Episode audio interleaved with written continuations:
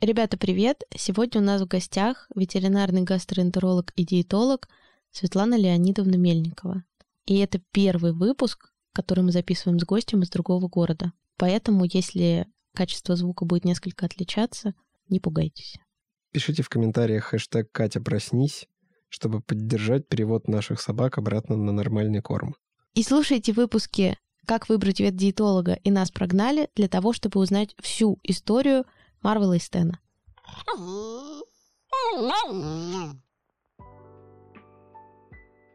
Светлана Леонидовна, здравствуйте. Здравствуйте. Мы сегодня собрались здесь, чтобы обсудить злободневные вопросы питания, обсудить разные мифы и э, всякие прочие вопросы, которые касаются того, что кушают наши любимые собачки и кошечки тоже, но мы тут про собачек в основном.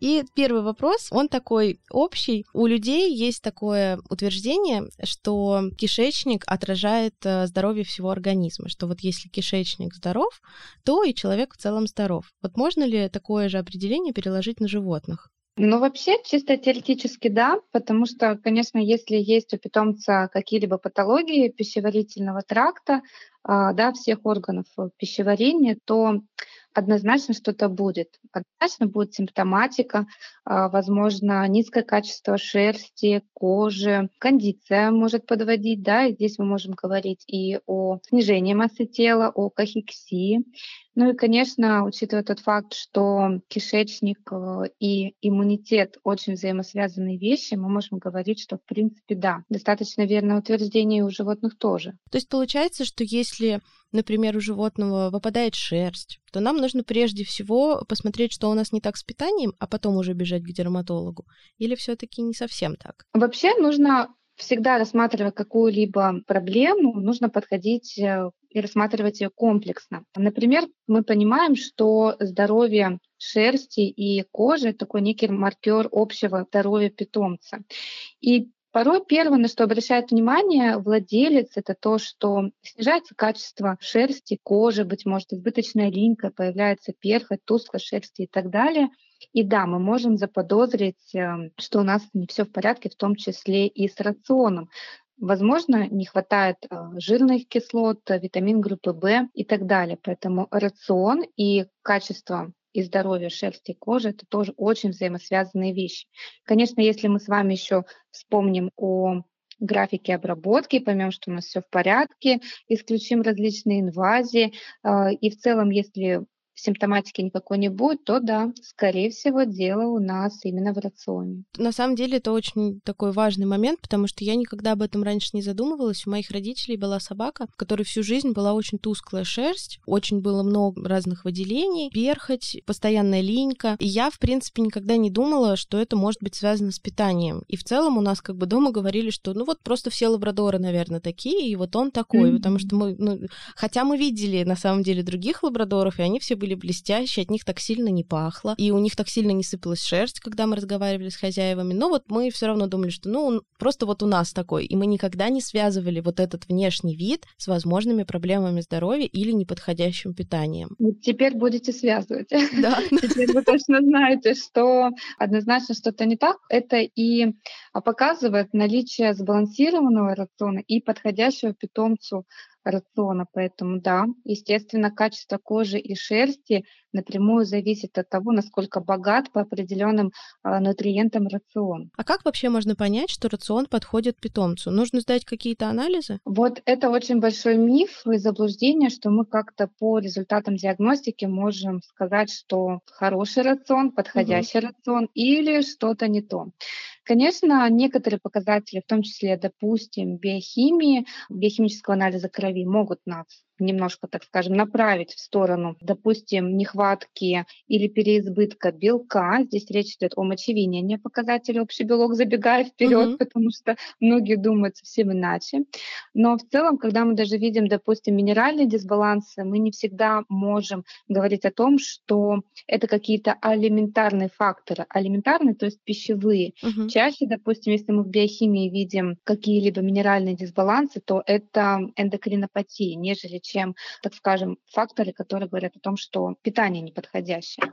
Если же рацион не подходит, как правильно э, владелец это понимает, он видит. Мы, допустим, вспомним низкое качество кожи и шерсти. Угу. Это первый момент.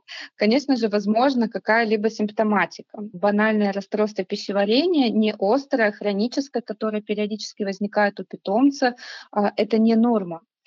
И да, это может быть из-за того, что рацион не подходит. В частности, допустим, вид белка животного или растительного. Что еще? Конечно же, объем фекалий. Если mm-hmm. можно затрагивать такие можно. темы, Катя, вам тоже подскажет, что если у питомца все настолько в большом объеме выходит, и можно говорить о том, что корм попросту выходит транзитом, не питая питомца, Получается, а, не усваивается. Смотрим... Верно. Да, мы смотрим на кондицию, естественно, избыточный а, вес и ожирение. Если мы исключаем различные проблемы со здоровьем, мы можем говорить, что да, перекорм и либо слишком жирный рацион, ну, соответственно, недостаточный вес а, кахексия, там, истощение, если мы также исключаем возможные болезни, то мы ведем а, работу с рационом. Зуд, аллергический отит, эпифора, слезотечение также могут говорить о том, что есть какая-то реакция на пищу. Поэтому, если рацион не подходит, вы обязательно об этом узнаете. Но самое главное, не всегда зацикливаться на именно рационе, потому что многие пациенты приходят и говорят, нам нужно сменить корм, там, у нас там вот такая-то проблема. Я говорю, подождите, не всегда все завязано на пище. Мы должны с вами помнить о том, что питомцы еще и болеют, у них не только угу. там неподходящее питание, и нужно всегда это помнить, что нужно исключать еще и определенные патологии, если есть на это показания. А вот э, если у нас, например, питомец себя плохо чувствует на корме, будет ли самым таким простым способом решения проблемы, например, перевести его на натуралку? Потому что когда где-то в интернете всплывает а, вот эта проблема, что там у меня питомец плохо чувствует себя на корме, у него там что-то не так, первый совет, который ему прилетает в комментариях, это да просто переведите его на натуралку, и ваша собака будет просто mm-hmm. самой здоровой на свете. Вот так это работает или все таки как-то по-другому? Если ваш питомец плохо чувствует себя на корме, первое, исключите патологии, измените тип питания и там сменить корм на другой корм можно всегда. Но качели, вот эти вот постоянные переходы, это не очень хорошо.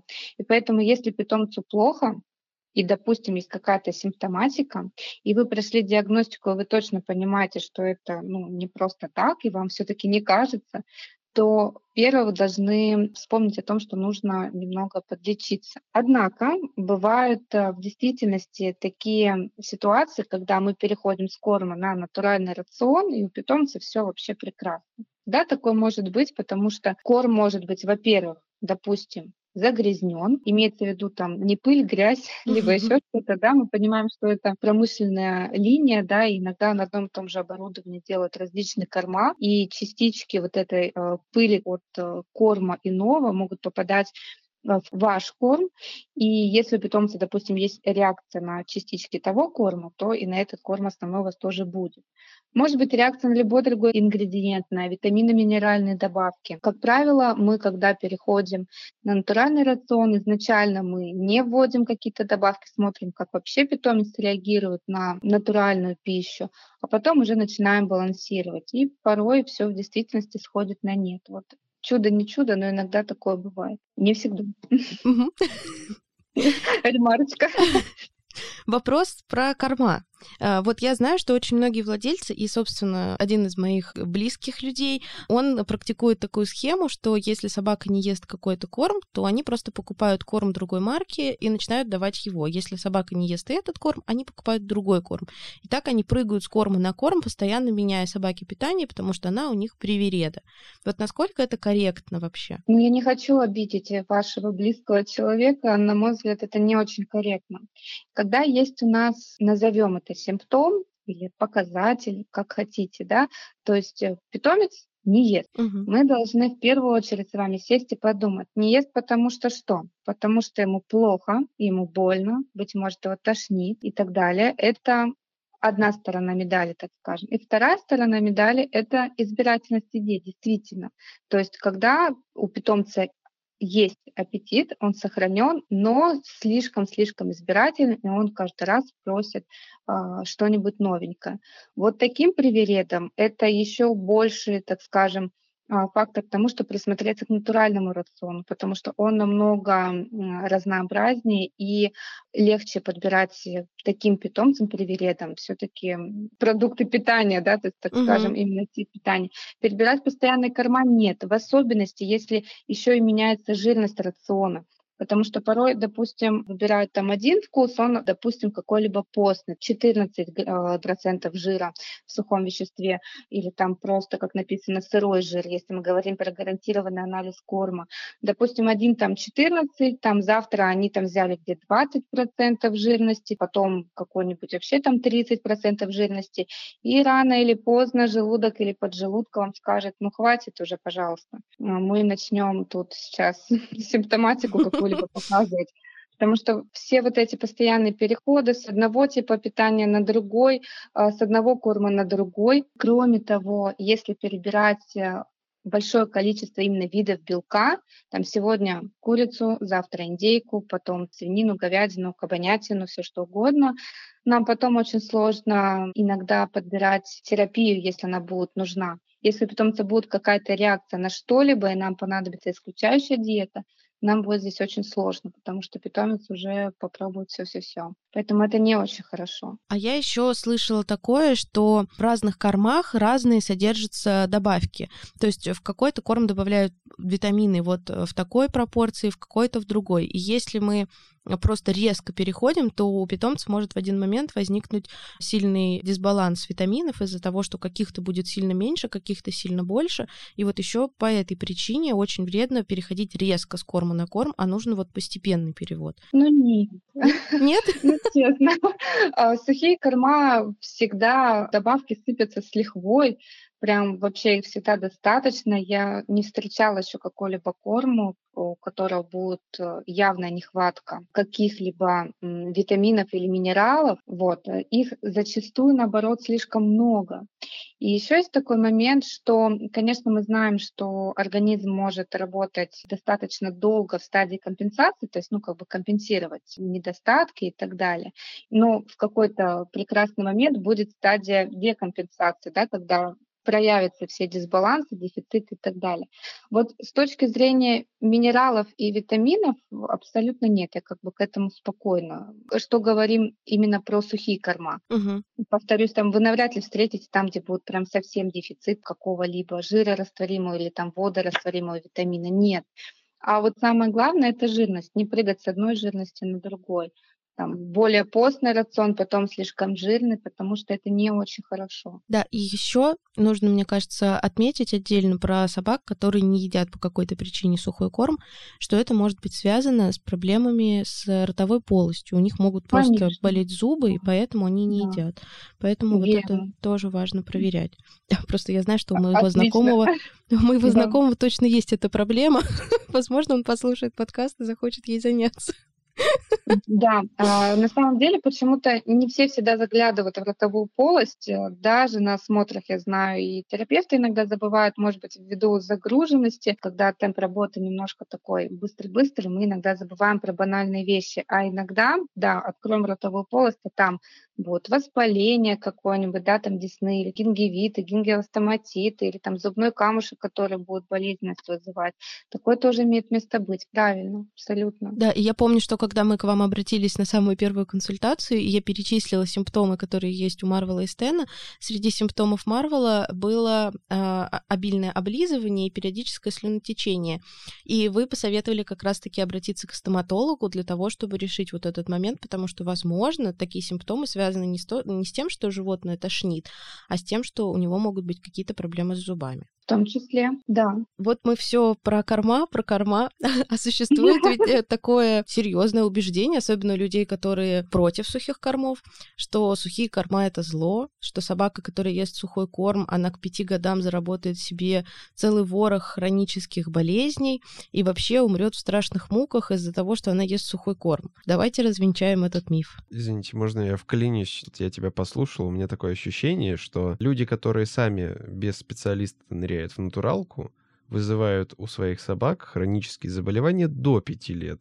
Так что в этом смысле корм, наверное, получше будет.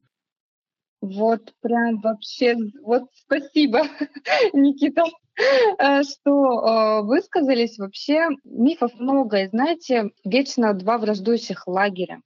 А, кто за натуральный рацион с детства, кто за промышленный рацион. И в отдельности, кто в натуральном, э, по натуральному рациону специализируется, так скажем, да, еще отдельно мы можем различить барфистов и, допустим, тех, кто натуралов, но с помощью, там, допустим, рацион балансируют крупами там, и так далее. И мне кажется, мирного какого-то согласия никогда не будет, а мирное соглашение не будет подписано вот в этих вот Это точно. если можно так сказать, да. Что мы должны понимать, что да, Никита вот абсолютно прав, мы натуралкой можем сделать еще хуже, чем промышленным кормом. Сказать о том, что корм убивает, я знаю, что есть эм, фильмы различные, прям в основном это европейские или американские. Uh-huh. Я сама видела эти фильмы, и, конечно, я так сижу иногда смотрю, думаю, боже мой, ко мне только что пришел на прием какой-нибудь, там, не знаю, французский бульдог, которому 12 лет, и он всю жизнь на очень известном корме с не очень хорошим составом, у него вообще все прекрасно, они пришли на профосмотр, uh-huh. я думаю, боже мой, как просто, да, ну почему? Он должен был быть давно уже в не очень хорошем состоянии. Uh-huh. На самом деле нет. И мы знаем, что поколение, огромное количество поколений выращено на промышленных кормах. Я всегда за натуралку. Если есть возможность и желание владельца, то да, лучше куска мяса в разной степени готовности по определенным обстоятельствам, mm-hmm. да, там, если есть какие-либо патологии, а, ничего еще никто не придумал. Во-первых, вы видите, что в миске у питомца, ну, еще здесь э, о качестве есть определенный вопрос, но mm-hmm. тем не менее. И все-таки как-то более спокойно, то есть вы точно знаете, что потребляет ваш питомец. Все, что, конечно, сложно в этом маленьком сухарике, как многие говорят, да, то есть все, что у нас вложено в крокету корма, иногда сложно понять, что там на самом деле. Нам приходится только верить и доверять производителям. Поэтому слишком категорично высказываться не буду, дабы в меня бы не полетели какие-нибудь камушки с чего-либо огорода. Но честно могу сказать, что однозначно таких выводов я не делаю практика есть, и э, есть возрастные пациенты, огромное количество, повторюсь, которые всю жизнь ели корма, и у которых все в порядке, мы сдаем их биохимию, говорю, да боже мой, даже возрастных изменений никаких нет, не к чему придраться, и вы космонавты. А есть те, кто на натуралке, вот уже в год-два и приходят, и у них хронические гастродуодениты. У собак очень часто уже развиваются и почечные патологии, потому что хотели как лучше, но получилось как всегда, да, там несбалансированный mm-hmm. рацион, положили слишком много мяса, и вот у нас вот такая вот проблема.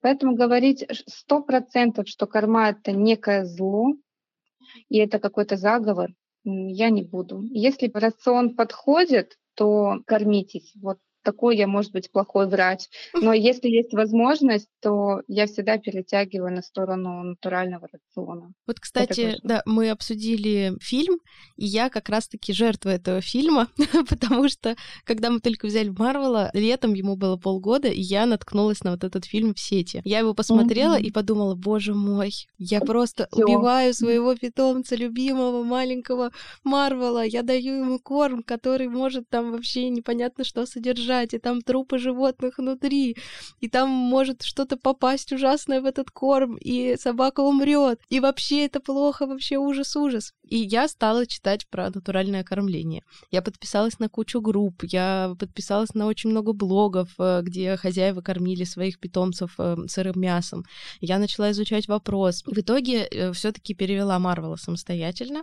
Потом вот, когда появился Стэн, я и Стэна тоже перевела. Ну, а потом у нас появился целый букет всяких разных хронических заболеваний как раз-таки потому, что мы не обращались ни к каким специалистам, а если и обращались, то эти специалисты лучше бы мы к ним вообще не обращались. И, в общем-то, вот сейчас я на самом деле уже начинаю задумываться, что, может быть, если бы Марвел спокойненько себе продолжал есть тот корм, который он кушал, когда был маленький, потому что он чувствовал себя прекрасно, mm-hmm. у него была хорошая кондиция, он был э, бодрый, веселый, у него, ну, вообще не было никаких проблем, просто вот мне казалось, что это не полезно. И я вот благими намерениями ему создала сейчас целый ворох проблем, которые у него есть. Ну, вот на, на своем опыте, да, вы тоже можете сказать, что история немножко разворачивается другим образом. Лучше не смотреть фильмы, я иногда говорю, лучше не сидеть на форумах и слушать все и вся. Просто смотреть и реально рассматривать своего питомца как какое-то уникальное создание и работать именно с ним подбирать питание именно ему. Но еще и не следует забывать о самих да, себя, о владельцах, угу. потому что если владелец раздражен, что ему нужно готовить, там, не знаю, ходить на рынок, закупать мясо, постоянно все это фасовать, замораживать, покупать морозильные камеры и так далее и тому подобное, у меня был такой случай, что владелец приходит и говорит, все, у меня пошли конфликты с питомцем, и я, говорит, его уже не так сильно люблю, потому что он мне столько доставляет а, проблем вот прямым текстом. Из-за того, что мне приходится готовить ему еду, там, замораживать, там питомец большой был, так что вот хочется, угу. чтобы все жили в согласии и самое главное в здравии. Ну, на самом деле у меня довольно много вот таких примеров перед глазами, где люди, э, тоже поддавшись, наверное, какому-то или, может быть, моде, или тому, что вот вокруг многие э, предпочитают натуральное питание, переводили своих питомцев тоже на сырое мясо. И потом буквально ну, даже года не прошло, они возвращались или к корму, или переходили на какие-то а, вареные варианты, потому что начинались какие-то проблемы, постоянные расстройства, рвоты и все прочее. И, в общем-то, и, среди моих друзей есть тоже те, кто пробовал натуралку и был сначала mm-hmm. очень рад, а потом вернулся на корм и был еще больше рад. Кстати, это да, ваши пациенты, да. собственно говоря. Наши? Да. Да, я почему-то сразу так и подумала. А, вот буквально вчера уже была, наверное, четвертая или пятая попытка перехода на сыроедение. Это, знаете, когда очень сильно хочется владельцам, но сам питомец не позволяет это сделать. И я говорю, ну все, остаемся на отварном, если все в порядке, ну уж не страшно. Собственно, у меня два шпица в моей семье, да, один сыроед, второй не дошел до сыроедения. Мы слегка приварены, мы и все замечательно.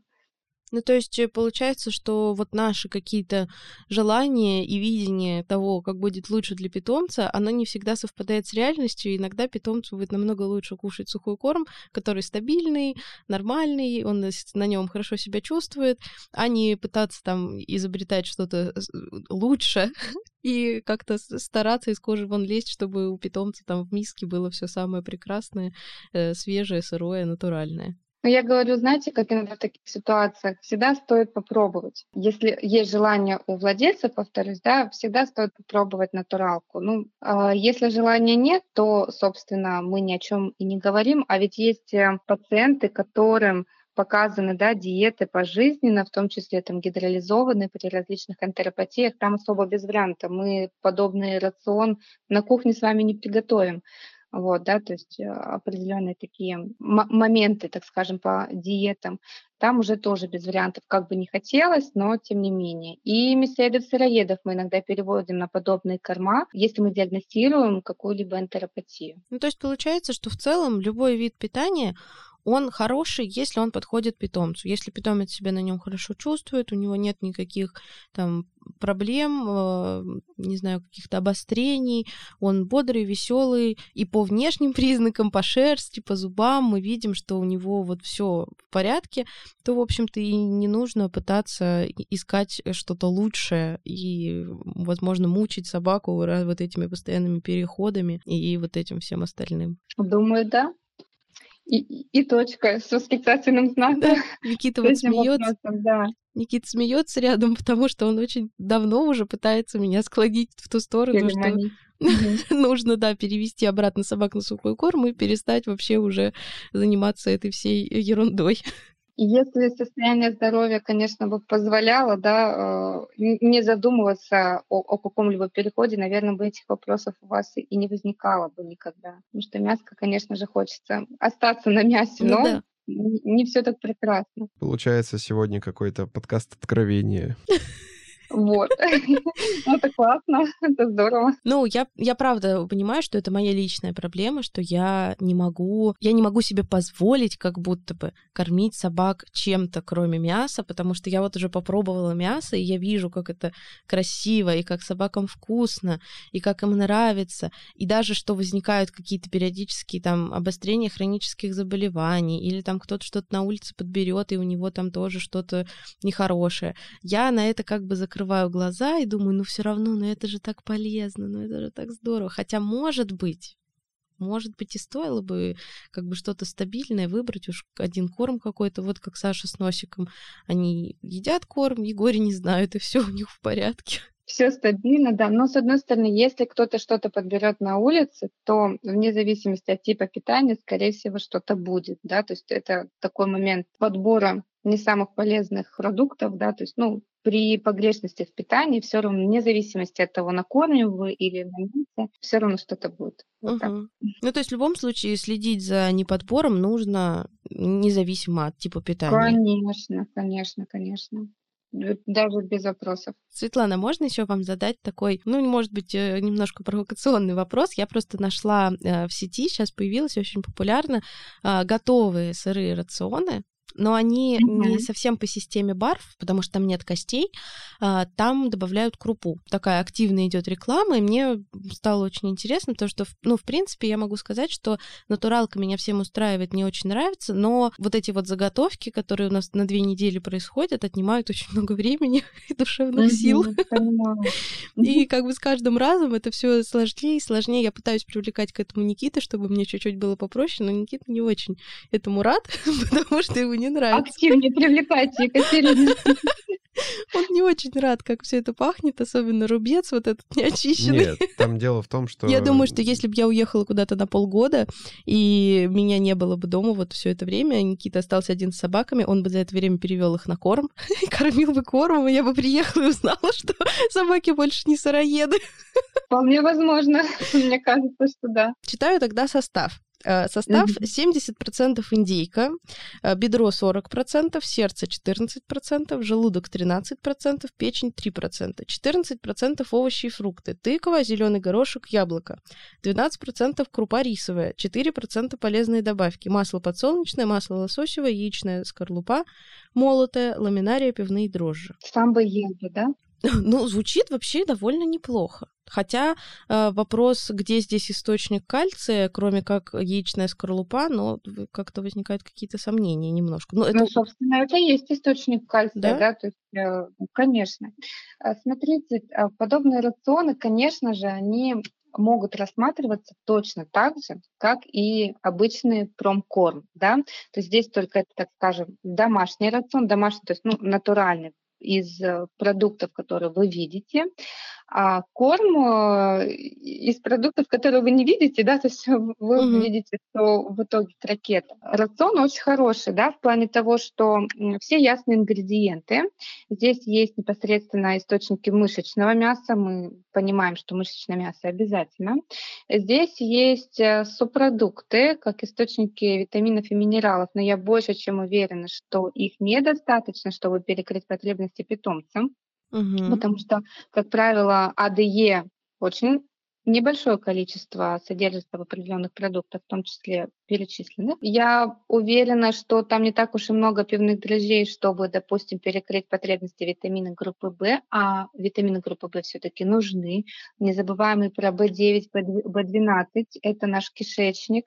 Не забываем про нервную систему, да, там витамины В1 и так далее. А, то есть я уверена, что здесь, что здесь есть дисбаланс в витаминах и минералах. И плюс 70% мяса вы вроде бы когда сказали, там, по-моему, 12% риса, да, какая-то крупа. Такой угу. рацион считается достаточно высокобелковым, постным, постным, потому что это индейка, да, то есть это в целом uh-huh. достаточно постное мясо. Даже если мы берем э, бедро или голень, это не высокой жирности. И такой рацион мы точно знаем, что подойдет не всем. Во-первых, он может не подойти питомцам с достаточно высокой активностью. Нам придется все равно самостоятельно балансировать, потому что, скорее всего, питомец будет не наедаться, так как э, количество жиров невысоко. Я не думаю, что здесь большое количество а, подсолнечного и лососевого масла добавлено, да, то есть прям так скажем, чтобы перекрыть потребности в энергии, а 12% риса, ну, это не так уж и много угу. должно быть. А, возможно, этот корм не подойдет и питомцам, ну, естественно, если мы говорим об определенных патологиях, то там уже должны быть все-таки диетические рационы, да, то есть э, заболевания мочевыделительной системы, такой бы рацион я бы, скорее всего, не порекомендовала. Либо у питомцев, у которых в анамнезе есть, допустим, мочекаменная болезнь, тоже бы не порекомендовала, потому что здесь нет точного расчета количества кальция, фосфора, магния, на что первое мы обращаем внимание. Поэтому взять такой рацион можно. Потом самое главное понять, подходит ли этот рацион питомцу.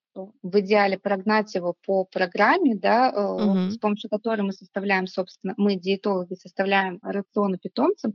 И если все замечательно, кормите на здоровье. Ну, либо при необходимости придется допустим, вводить дополнительно добавки или немножко больше жира, немножко больше крупы, если это будет нужно. То есть получается, что, в общем-то, э, неважно, какой мы рацион подбираем, в любом случае нам нужно будет консультироваться с профессиональным диетологом, который проверит подходит ли этот рацион для нашей конкретной собаки, потому что все собаки уникальны, все разные, со своими особенностями, потребностями, и поэтому любой готовый рацион, даже если это просто и быстро, все равно нужно подбирать под конкретного питомца. Но если подходить осознанно к питанию, то да, на самом деле так.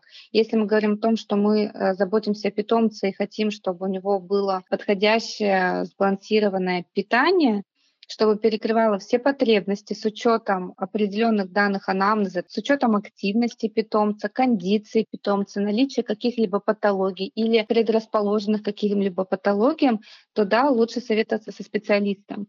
Если же мы думаем о том, что ну, всем подойдет, и если все будет хорошо, ну давайте будем так кормить, то ну как бы это ваша зона ответственности, ваша имеется в виду владельца. Угу. Можем и без консультации. Самое главное, чтобы потом друг друга не винить, да, то есть не упустить этот самый момент.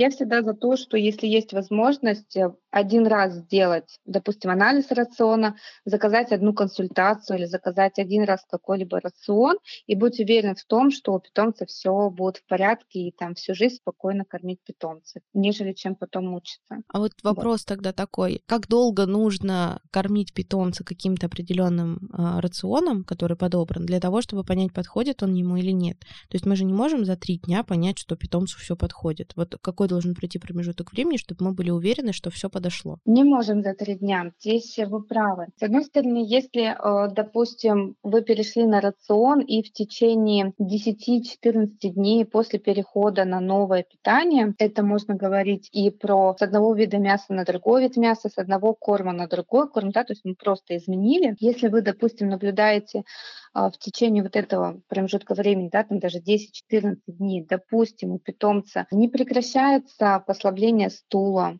у него присутствует рвота, при этом мы исключаем да, какие-либо патологии. Что еще может быть? Становится сильнее, допустим, даже дерматит, но с дерматитом тут совсем другие вопросы, то мы можем сказать, что, скорее всего, данный рацион не подходит. То есть не нужно ждать полгода и полгода ходить с диареей у питомца, да, либо с рвотой, чтобы вот точно сделать вывод о том, что рацион не подходит. Вообще я всегда даю примерно два месяца на то, чтобы понять, все ли хорошо или все нехорошо. При угу. этом я всегда говорю о том, что первые 10-14 дней наблюдаем, и если, допустим, расстройство пищеварения есть, значит точно не то.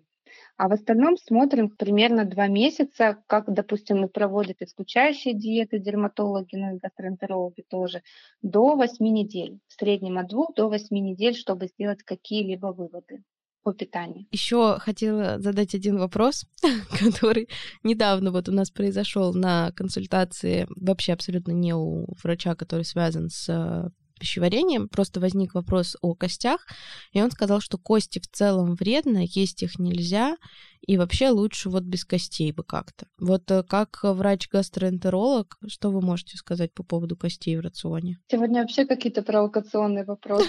Да.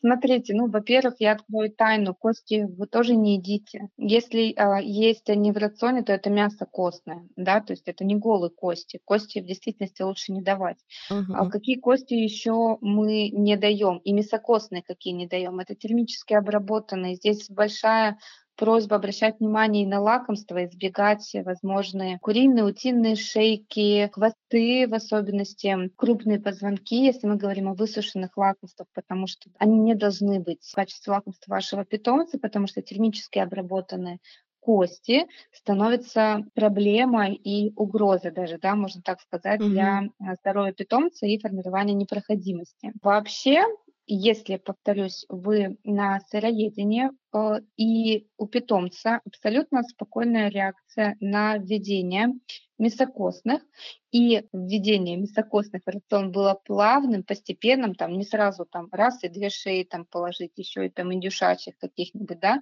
угу. то есть делать это все постепенно, то если питомец, повторюсь, нормально реагирует, у него хороший формированный стул, а, он не сухой, не белесый, нет вообще каких-либо проблем с дефекацией, нет рвоты, это тоже очень важно, и у него идеальный результат диагностики, то, пожалуйста, добавляйте мясокостные, ничего здесь страшного нет. Да, и, кстати говоря, мы обсуждали этот вопрос и со стоматологом, и тоже пришли к тому, что если э, давать кости правильно, то никаких проблем для зубов не возникнет. Конечно, да, да, да, все верно. А еще, да, еще один провокационный вопрос. А, да, он касается паранальных желез. Мы как бы знаем, что в идеале у здорового питомца они очищаются самостоятельно. Но есть э, случаи, когда они по какой-то причине забиваются, самостоятельно не очищаются, доставляют питомцу дискомфорт. Вот, например, у Марвела существует эта проблема, он периодически начинает кататься на попе, так смешно. Все смеются, говорят, о, ха-ха-ха, какой он веселый, а как бы мы с Маньитой а понимаем... да, да, что у него проблемы вот э, с паранальными железами. Последний раз, когда мы а, были у врача и ему очищали паранальные железы, нам сказали, что все это связано с питанием. Угу. Вот каким образом питание влияет на паранальные железы? Извини, я тебя перебью. Сказали, что не все связано с питанием, а просто, что такой вид секрета, да, он обусловлен тем, что в рационе недостаточно клетчатки, клетчатки, да. Ну, насчет клетчатки я бы подумала. Вообще есть взаимосвязь между питанием и опорожнением паранальных желез. Когда мы наблюдаем, что у питомца есть с этим небольшие проблемы, иногда большие проблемы, и вплоть до прям хирургического вмешательства, если вовремя не обратить на это внимание. Когда у питомца есть периодические расстройства, либо частые расстройства пищеварения, да, и то есть а расстройства пищеварения зачастую бывают из-за рациона. Это первый момент. Второй момент э, влияет и однозначно наличие инвазии. И многие говорят, что в действительности, допустим, парф не очень хороший, и на этом э, типе питания очень часто мы видим питомцев с подобными симптомами, потому что там вот очень много инвазий различных, да, потому что мясо сырое. Но на самом деле от типа питания я не встречала никаких взаимосвязей, а, ни у себя в практике не встречала каких-либо научных статей.